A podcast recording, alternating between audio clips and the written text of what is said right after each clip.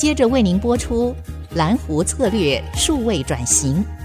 本节目由财团法人臻鼎教育基金会赞助播出。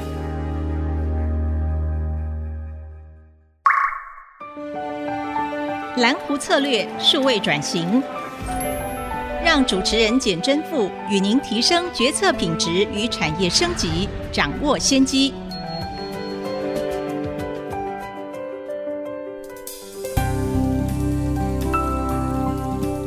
这是爱惜之音竹科广播 FM 九七点五，欢迎继续收听蓝湖策略数位转型。这个礼拜的节目非常开心，非常荣幸能够继续请到宏基集团的创办人，我非常钦佩的施振荣先生，Stan 哥您好。你好，Stan 哥。我们上个礼拜哈，其实有聊到微笑曲线，是刚好您在带领宏基集团的第一次再造。而且在当时，一方面您其实是要先解决宏基集团升级转型的问题，可是您也看到整个台湾产业的一个限制，所以提出微笑曲线，并且说服大家把组装比较属于低附加价值的这些工作呢，把它外移到别的地方。虽然你当时用了这个数十式的哈，数十的概念其实跟整个供应链要敏捷，其实非常有关，而且你非常的接近你的销售端，所以台湾在那个时候，不管是个人电脑，特别是我们的笔记型电脑，那时候就创造，要叫做九五五哈，百分之九十五的订单五天内可以交货，后来变九八二，百分之九十八两天内就可以，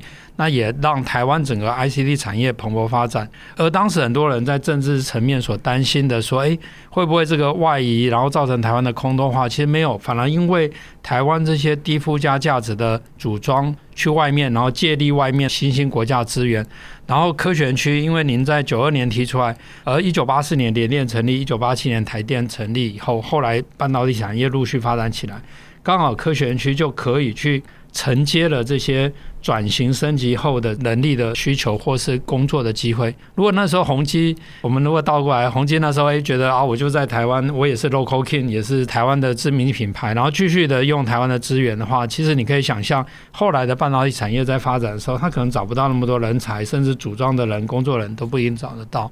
那宏基，你是领导了三次的成功的转型再造，但是我们现在来看台湾，台湾其实也是需要与时俱进的转型升级。那您怎么来看到台湾未来怎么样持续的做这样的转型升级，然后在各个领域都能够创造高附加价值的工作？就像蓝湖策略里面，希望千湖之蓝也是您想要的龙腾计划，或者是群龙大吉。OK，好。我应该对台湾的产业发展做一个描述。第一个是一九六六年开始加工出口区，是承接的美国或者少数日本、欧洲需要劳力密集的工作外包，再加上有加工出口区的政策，等于免税的一个政策呢，所以使得台湾的产业能够蓬勃发展。那一九八零年、八一年，因为新竹的工研院、清华、交大这个地利呢，所以成立了科学园区。我把它称为是产业二点零。在那个时候开始，可以说不是只有靠制造竞争，而是靠研发的能力竞争，尤其。这种晶片的技术在美国已经慢慢成熟以后，它需要更多的系统产品的应用能够普及化，刚好就科学园区扮演这个最重要的角色。当然，同时一九八一年联电也成立了，也开始台湾也有自己做。但是我要特别强调了，电脑。跟 IC 是高科技里面最重要的两个项目，而早期量还不是很大的时候，它是用垂直整合的模式，也就是电脑公司也是自己有 IC 公司有 OS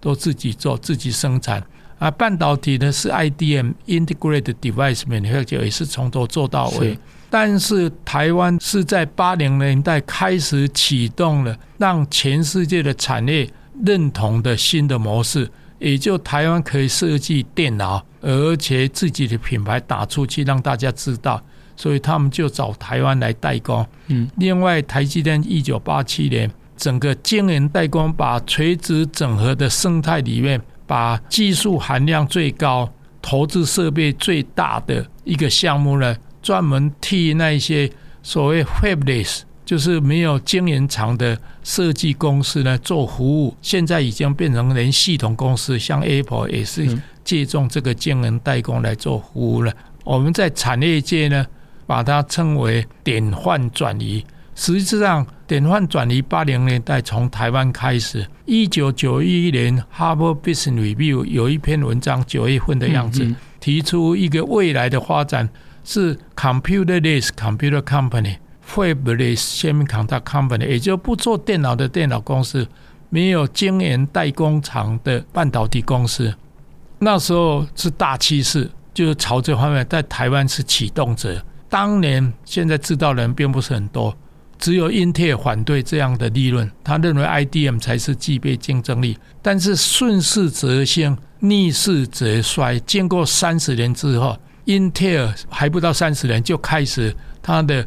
晶圆代工的制造能力呢就没有竞争力了，因为它良率也不够，技术也跟不上了。那主要的原因就是它在英特尔 X 八六好的利润的空间，产业被绑架了。超额利润里面，让它的制造可以投资很大，但制造能力已经不好的时候，并不会发觉。嗯、所以也可以说，整个产业从垂直整合到垂直分工的典范转移里面，台湾掌握到台湾能够有所贡献的分工，是而这个分工是整个产业链的分工了。个人电脑系统后面的零组件的供应商。半导体的晶圆代工，很多的配合的厂商，等于产业链在台湾也形成一个全世界最具竞争力的一种生态。台湾不做了，当然我们整合日本、美国各方面的，大家一起整合起来。所以这里面呢，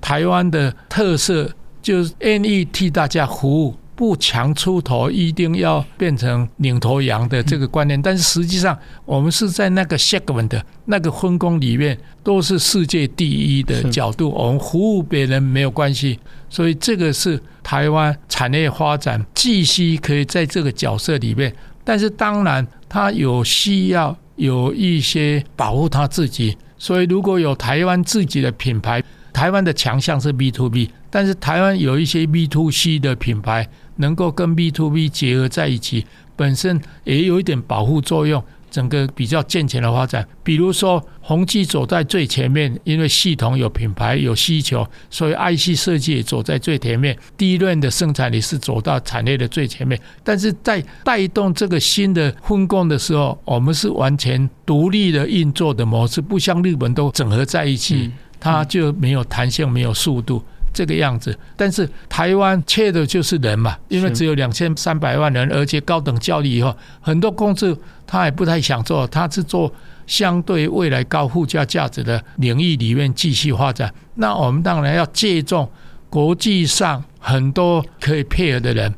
制造业的国际化是借重国际上我们缺的资源的，能够。未来是智慧制造，也就是一定要国际化。像晶圆代工，台积电当然都是智慧制造的一个方向。从研发是在台湾，制造的核心能力、制成的发展都是在台湾，订单也是在台湾接完以后，市场台湾控制，然后制造就就近服务客户的需要。所以半导体有一点走九零年代的智通讯。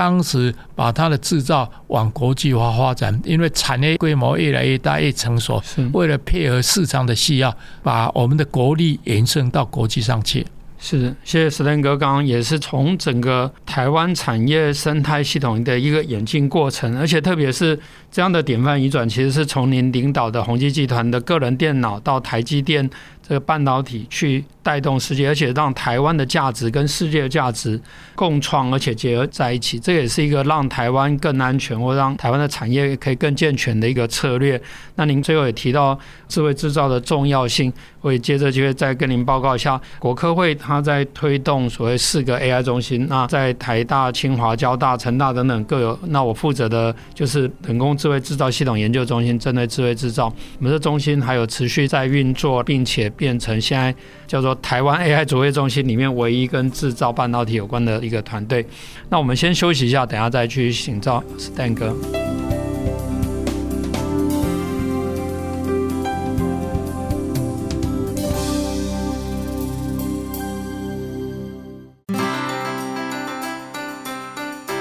欢迎回到蓝湖策略数位转型，我是节目主持人清华讲座教授简真富。这个节目除了在爱惜之音可以随选随听以外，也在各大 Podcast 平台同时上线，欢迎搜寻南湖策略数位转型，并请按下订阅，才不会错过每一集精彩的节目。那我们这一集再回来请教 Stan 哥，您刚刚把整个产业的生态系统，还有台湾的价值、产业的价值怎么跟世界结合在一起，呃，做了一些剖析。那你怎么看待未来呢？我看现在已经到了产业三点零的时候，是产业三点零，我把它定位是。研究园区，研究园区就是跟研究型的大学结合在一起，甚至于所有的研发单位就是就在学校里面，那跟教授以及他们指导的博士生、硕士生结合在一起，共创一个相对比较有未来价值性的 IP，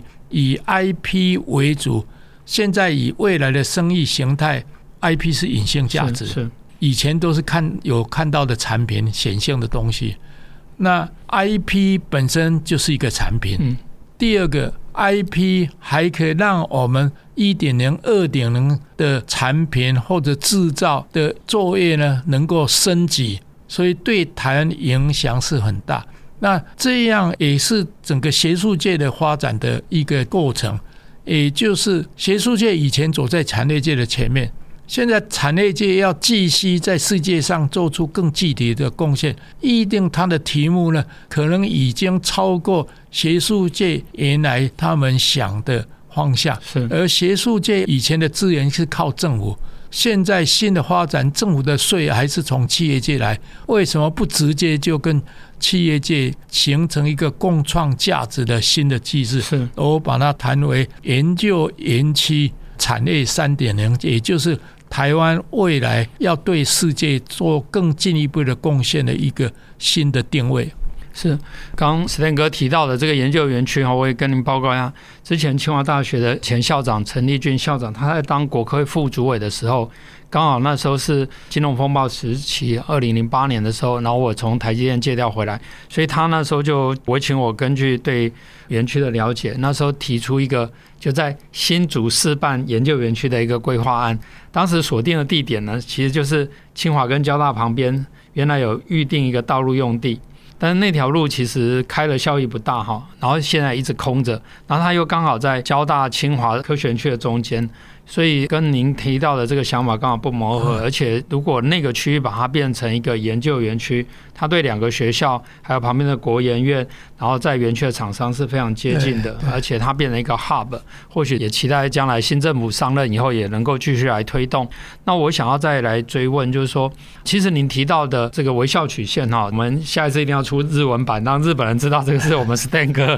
的创新哈，不能够只有讲台湾企业家。但是那个时间点是您经历了宏基的第一次的转型再造。那当我们知道宏基后来又经过了总共三次的转型再造，那现在也还是一个台湾影响世界的一个重要的产业。特别是我以前的老板 Jason 他去了以后，他也成功的做一些转型。我现在想要请教，就是说台湾很多的企业，它在这个过程里面不一定能够承受这样的一个转型，尤其像宏基集团这么大。哦，当然您的心脏要很强，但是我觉得整个的集团在转型的过程一定会面临很多挑战。可不可以请您借这个机会分享一点心法，让有一些企业万一遇到这样的挑战的时候，他怎么样来成功的因应？我们把转型跟变革哈，嗯，可以一起来谈的。是是，转型是随着客观环境，你不得不转向数位转型，各行各业不得不转，嗯、那你要认知来做，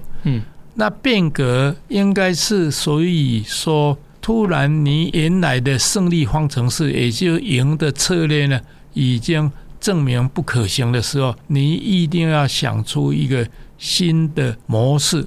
有的像二次再造呢，是把研发制造跟品牌分的，是。变成顺应一九九一年提出来不做电脑的电脑公司，所以宏基变成也不做电脑了，是，也把做电脑的工作变成伪创，是。这个是顺势而做。嗯，那同时也把以前投资的很多的资源呢做重新的分工，把伪创的明基的等等呢，就宏基分成三个独立的次集团，然后它各自去发展，让它产生更有效。那二零一三年，我不得不回去做再造的时候，因为前一年已经亏了，当年两百多亿美金，更是属于原来做个人电脑的模式呢，实际上是不可行的。是你一定要改变方式。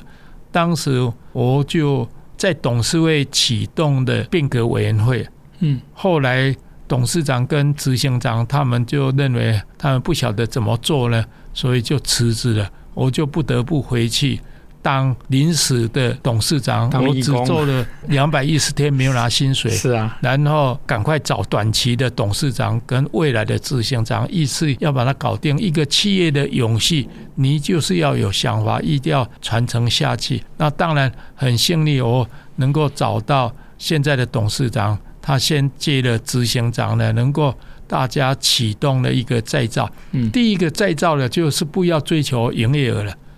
所以营业额从原来的两百多亿美金降到最后剩下八十亿美金，嗯，剩下百分之四十，也就不赚钱的产品就不做了，是。因为很多人都求大不求好，嗯，但是你要大之前要先壮，要先好才可以，所以这个很重大的决议呢。那一般变革。最好能够换脑袋，不然就应该换人。那因为过去第一次、第二次再造都是我换脑袋而再造的，第三次再造也不得不换人，因为换人自然脑袋就不同，可以把过去的包袱能够丢开。嗯，那我在做再造里面有一个很简单的一个策略决策的原则，提供给大家参考。我称为五 C 决策原则了。嗯，五 C 是 communication，communication，communication。Consensus, commitment，